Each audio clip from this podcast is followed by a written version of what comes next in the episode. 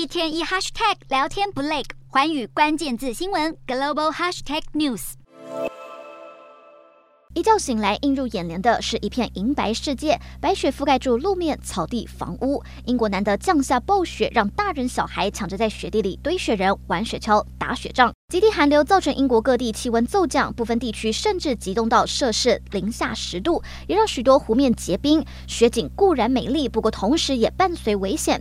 有一群男童在伯明翰市一处冰湖上玩耍，没想到冰面突然破裂，让他们掉入湖中，酿成三人不幸死亡，还有一人命危的悲剧，让家属心痛不已。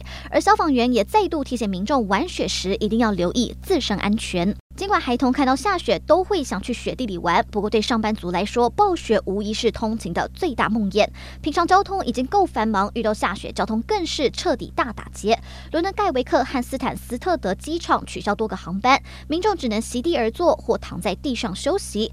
铁路与巴士服务同样受到严重影响，交通陷入混乱。